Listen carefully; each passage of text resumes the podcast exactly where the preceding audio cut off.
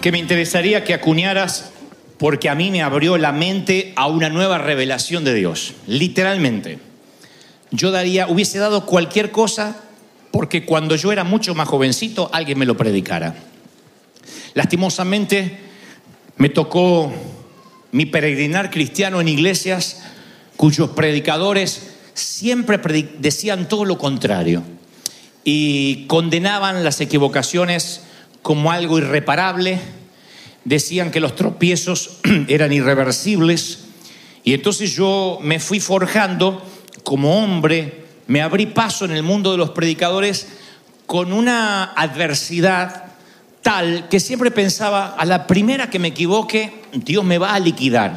Y la frase que quiero que acuñes es que a veces las caídas dramáticas, los tropiezos que te haya tocado dar en la vida, pueden resultar en victorias también dramáticas. Tú dices, me estás diciendo que yo voy a tropezar y que Dios un tropiezo lo puede convertir en una victoria. Sí, exactamente eso es lo que trato de decir. Que hay caídas que son tan dramáticas como el destino y la victoria que esa caída libera. En las Olimpiadas del 2016, justamente en Brasil, Río de Janeiro, había una corredora de las Bahamas que se llama Jauna Miller. Ella se presentó en las Olimpiadas de Río de Janeiro para correr los 400 metros llanos. Quien luego ve su historia, que está disponible en la red, descubrirá que Jauna Miller es una muchacha que no tenía un gran background como corredora, pero sin embargo se preparó muy duramente porque ella quería demostrarle a sus padres, a sus seres queridos, que podía lograr la medalla de oro. Así que ella corre desesperadamente, se nota el atletismo en sus piernas, su actitud en querer llegar a la meta, y de pronto aparece otra corredora en escena que se llama Alison Phoenix, que es estadounidense, que quería batir su propio récord de ganar cuatro medallas de oro consecutivas. Esta sí, tiene una performance, tiene un atletismo, tiene una preparación que Shauna Miller no tiene. Y entonces empieza no a sacarle ventaja, pero se pone cabeza a cabeza. Todo el mundo está mirando eso en los cinco continentes. No sé por quién le va cada uno, pero uno tiende a poner el corazón en Shauna Miller, que es la novata, que es la, no la más débil, pero la que nunca ganó una medalla hasta ahora. Así que ambas empiezan a correr. Eh, esta muchacha se le pone al costado, la estadounidense. Ella sigue, sigue, sigue. Y después de casi llegar a la meta y ve que no lo va a lograr porque la estadounidense le va a ganar, lo que hace es tropezarse. Justo cuando está allí en la meta, ella cree que lo echó todo a perder, pero el resultado va a ser diametralmente opuesto a lo que ella piensa o imagina. La cosa es que el tropiezo hace que gane la medalla por siete centésimas. O sea que si no se hubiese tropezado, perdía la carrera. Con el tropiezo gana y llega a la meta. Y cuando ella descubre, porque dicen por los parlantes que ganó por siete centésimas, ahí es cuando mucha gente en el ámbito del deporte acuña la frase que las caídas dramáticas a veces ocasionan justamente victorias dramáticas. Eh, no es el método más ortodoxo, ella no ganó el oro de la manera más tradicional, pero su caída hacia adelante, aunque sea siete centésimas, hizo que en lugar de colocarse en su cuello la medalla de plata, se colocara la medalla de oro y esto dio la vuelta al mundo. Y por eso, cuando ayer le preguntaba al Señor qué quería que te dijera hoy, el Señor me hablaba sobre caer hacia adelante. Así se titula este mensaje, caer hacia adelante, que es cuando uno tropieza, no entiende el propósito del tropiezo, pero esa caída, ese hierro, esa frustración en realidad está liberando un destino. Tú estás diciendo, no, no, no, no, no me digas que, una caída me va a ser de bendición. Y yo digo que sí, lo he experimentado y lo sigo experimentando a diario en mi vida. Hace muchos años atrás yo pensé que iba a ser una carrera comercial como vendedor. Era muy buen vendedor y pronto fui el gerente de venta más joven de la compañía. Y yo, si me preguntabas en ese momento, ¿qué ves en tu futuro? Yo decía, voy a ser el CEO de la compañía. Si a los 21 soy gerente en un mall y tengo cinco empleados a mi cargo, cuando tenga 30 voy a hacer una gran carrera y capaz que ahí dedico mi vida a servir al Señor. Pero Dios tenía planificado un tropiezo en mi carrera. Porque cuando uno se tropieza y cuando cae, uno cree que sale del camino, pero en realidad Dios nos saca del camino propio para meternos en su propio camino. No lo vemos así. Recuerdo que una mañana, de buenas a primeras, me veo envuelto en una acusación injusta. Vendíamos instrumentos musicales y me acusaron de hacer un defalco a la compañía por muchos miles de dólares. El dueño de la compañía me dijo que me llevaba preso o que podía renunciar sin derecho a pago. Obviamente yo renuncié, ni lo pensé. Con 21 años en la cárcel iba, iba a ser como Bambi en la selva, yo no iba a sobrevivir. Así que dije, no, yo quiero renunciar. Y me sentí tan avergonzado. Porque todos los compañeros decían, ¿cómo robaste? No, es que yo no robé. Pero ¿cómo? Algunos hasta decían, pero ¿y tú eras cristiano? Así que avergonzado, yo me acuerdo que se me puso la cara roja, azul, de todos colores. Y me fui de la compañía. Yo quería irme del país. Yo quería irme del continente. Agradezco que Dios no permitió que existieran las redes sociales en ese entonces hasta que yo no pasara ese tropiezo. Estaba ahí Bill Gates queriendo inventar algo y dijo, no, no, no, no, no, que mi hijo todavía tiene que tropezar. Si no me hubiesen liquidado. Y yo sentía literalmente que no me iba a levantar más. Recuerdo esos meses, que fue casi un año y tanto, pensando que yo no me iba a reponer jamás. Si tuviéramos una máquina del tiempo y vamos a entrevistarme a mí cuando yo tengo 21 años, en este mismo instante que me acaban de despedir, o uno o dos meses después, y me dice, ¿qué piensas de esto? Yo te diré, en primer lugar, que estoy muy enojado con Dios. Dios pudo haberlo evitado, Dios pudo habérmelo dicho, Dios pudo haberme alertado. En segundo lugar, pienso que jamás Dios me va a usar. Dios no usa a ladrones, no cuando ya conoces el Evangelio y te acusan de algo así. En tercer lugar, ¿cómo me voy a reivindicar? ¿Cómo la gente va a saber que yo soy inocente si donde voy me dice, ah, vos te echaron de ahí? La gente yo sentía que todo el mundo me conocía, que de eso no me iba a poder levantar más. Y si a los 21 años me dice, traza una línea hacia el futuro, ¿de dónde, a dónde te lleva este tropiezo? Yo hubiese dicho, no me llega a ninguna parte, el infierno me lleva, pero no me lleva a ninguna parte. Hoy, que han pasado algunos años, si trazo una línea de puntos hacia atrás, me lleva exactamente a ese lugar. Yo no estaría aquí hablándoles a ustedes si no hubiese tropezado en aquella compañía. Yo no hubiese escuchado ningún llamado, no le hubiese hecho caso a ninguna zarza que ardiera, a ningún profeta. Yo estaba haciendo buen dinero, era muy joven para pensar en llamados o ministerios. Pero Dios de alguna forma se vale de mi tropiezo para ubicarme exactamente en tiempo y espacio donde Él quería. Lleven esto a cualquier ámbito de la vida, los que han tenido que atravesar un divorcio. Tú dices, ¿me está diciendo que Dios quería que me divorciara? No. Son consecuencias de malas decisiones, de malas acciones, pero que Dios las usa, Dios las usa. Y ese tropiezo a lo mejor hace que te reinventes, que te metas en un camino que de otro modo no te meterías, a menos que te hayas equivocado. Si has quebrado en tu compañía, si tuviste un aborto, si tuviste un fracaso del cual te avergüenza, dices, bueno, más que un tropiezo fue un pecado horrendo. Yo quiero demostrarte en los próximos minutos cómo a veces una caída dramática termina liberando un destino profético para ti. ¿Lo estás recibiendo, sí o no? ¿Lo vas? ¿Estás listo para recibirlo, sí o no? Y esto va para los que han tropezado, para los que tropiezan a diario. ¿Qué es lo que uno encuentra en el tropiezo? Bueno, uno, insisto, no quiere mostrar debilidad. Uno no quiere mostrar que uno se cayó. Pero yo he descubierto en el peregrinar con el Señor que Él está más interesado en que tropecemos con Él antes que estemos seguros en nuestros propios caminos. Es algo que me costó entender. Por eso dije al principio lo que hubiese dado porque un predicador me dijera esto cuando yo era más pibe, más chamaco. Pero nunca me lo dijeron. A mí me decían que los tropiezos me quitaban puntos, como te pasa en la licencia de conducir. Chocas, te quitan puntos, te sube el seguro. Yo sentía que con Dios era igual. Cada tropiezo me quitaban puntos de la cruz y me subía la cuota para entrar al cielo.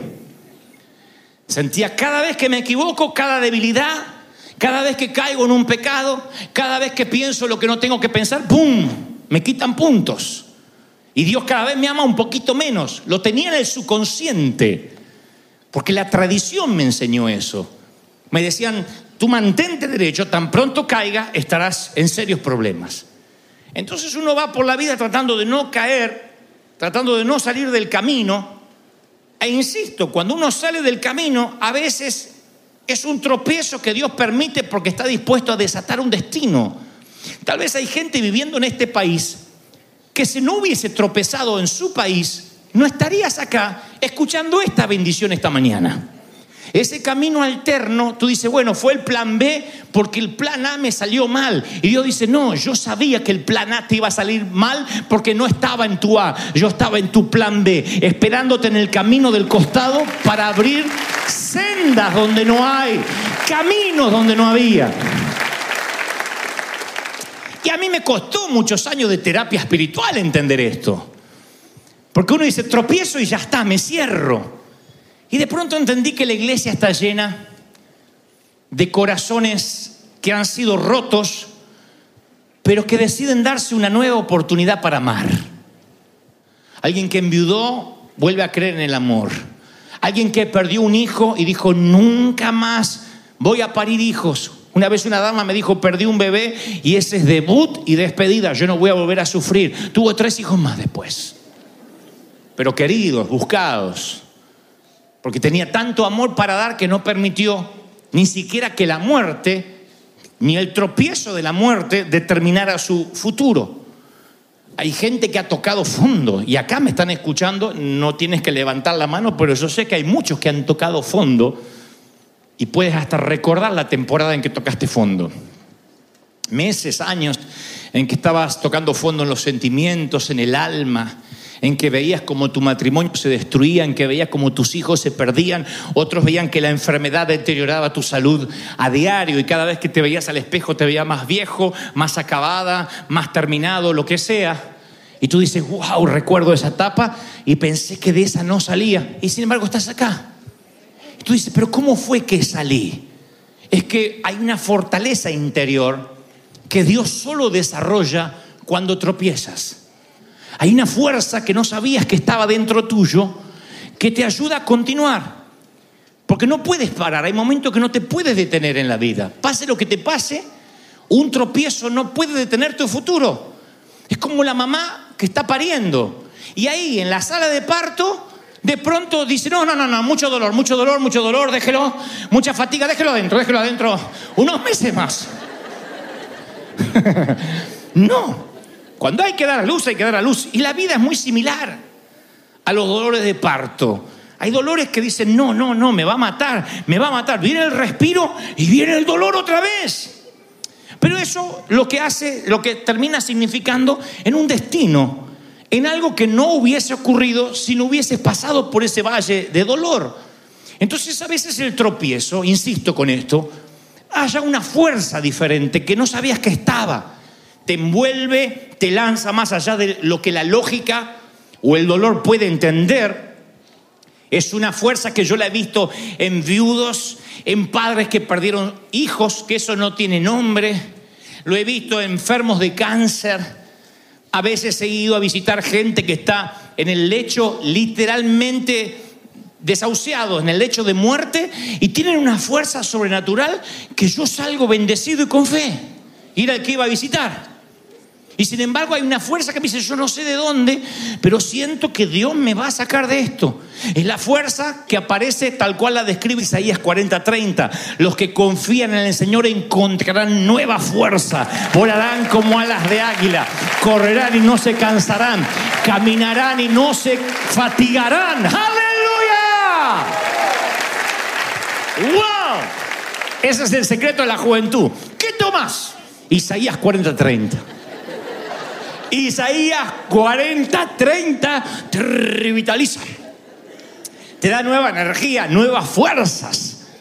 Ahora, la fortaleza no es el único, la única parte del plan de Dios que viene como resultado del proceso. Es la confianza que adquieres. Es como un seguro que Dios tiene que está en las escrituras.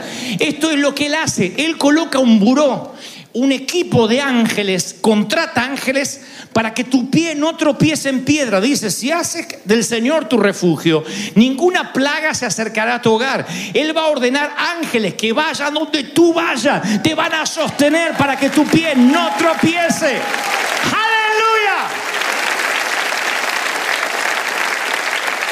Ahora, imagínense si nosotros pudiéramos vivir con esa confianza.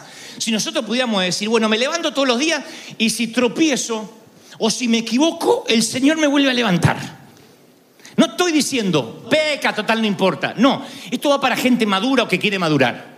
Imagínate levantarte a la mañana y decir, todo está en juego. Podría perder la casa, podría, aunque juré amor eterno frente al altar, podría terminar mi matrimonio. Mi jefe podría despedirme, podría perder los papeles porque Trump se levantó más torcido que de costumbre. Pero nunca, jamás haga lo que haga, estará en juego el amor que Dios siente por mí. Yo soy su hijo.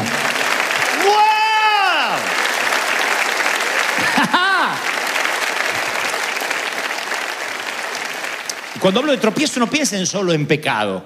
Hablo de cosas que no salen como planificado, negocios que se caen, relaciones que se quiebran, amistades que no perduran, cosas que decimos cuando, no cuando debimos callar y cosas que callamos cuando debimos hablar.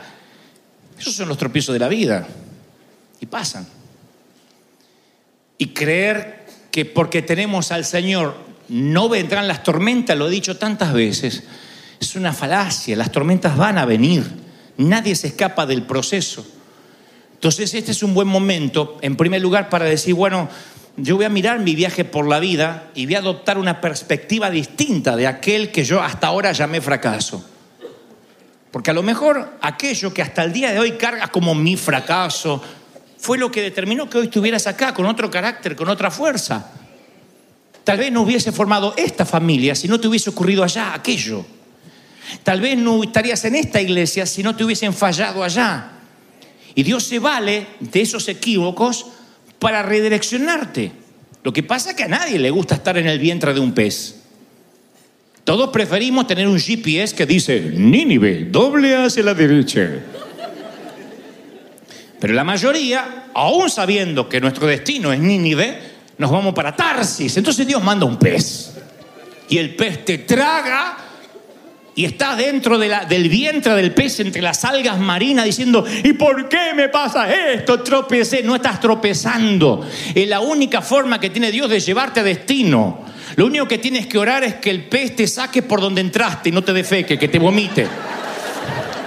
Pero cuando el pez, el pez te deja donde tenías que estar, dice, ah, entonces sirvió el pez. Claro, mi pez venía disfrazado de despido. El tuyo a lo mejor venía disfrazado de traición, desdén, de enfermedad, de hospital. No sé. Pero estoy convencido que esos tropiezos, cuando aún te quedas tapándote la cara con la vergüenza de no haber llegado, siempre terminan en una victoria dramática, siempre desatan un destino. Veo a David pasando, al rey David pasando por ese proceso. El tropiezo más grave de David ocurre cronológicamente en el Salmo 50.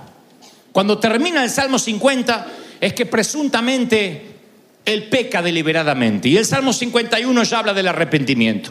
Del Salmo 51 en adelante escribe las mayores trovas, las mayores poesías, las mejores prosas que jamás un poeta haya esgrimido, jamás, están luego que David tropezó. Yo lo hubiese descartado, yo no le hubiese publicado un mísero libro a ese pecador. Dios no solo le publica un libro, sino que decide ponerlo en el canon bíblico para que hoy lo tengamos a través de los miles de años, lo que un hombre que tropezó sigue escribiendo inspirado por el Espíritu Santo. Aleluya.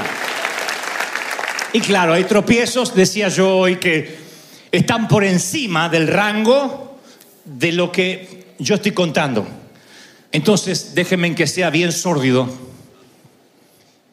y les cuento esta historia real. Jessica tenía nueve años cuando tropezó con un dolor de esos inimaginables. El hombre al cual escogió su madre como nuevo esposo, llamado Jim, ella nunca se imaginó que sería quien violara su inocencia, su intimidad y la abusara repetidamente a los pocos meses de haber entrado al hogar de su madre. Esta niña vivió ese infierno por tres años, calladamente se aguantó el abuso como la mayoría lo hace, rogando cada noche que esa fuera una noche de tregua, que él no entrara. Un día en la escuela llega un grupo, una fundación, que hace una obra de marionetas y con las marionetas se las arreglan para hacerle entender a los niños que si están viviendo algún abuso deben denunciarlo a un mayor. Y ella se encuentra, la niña con nueve años, con una fortaleza que no tuvo en los últimos tres. Y toma valor, llega a la casa y está dispuesta a hablar. Y entonces no sabe cómo empezar la plática, le dice a la mamá que vinieron unas marionetas y que las marionetas hablaban de abuso. La madre, sin sospechar lo que ocurría bajo su propio techo, con cierto desdén, mientras que cocina, le dice a la hija, pero supongo que tú nunca viviste algo así. Y la hija hace un silencio, la madre deja de cocinar, la mira a los ojos y ella solo logra decir con una agonía que salía de lo profundo de su alma, solo tres letras, Jim.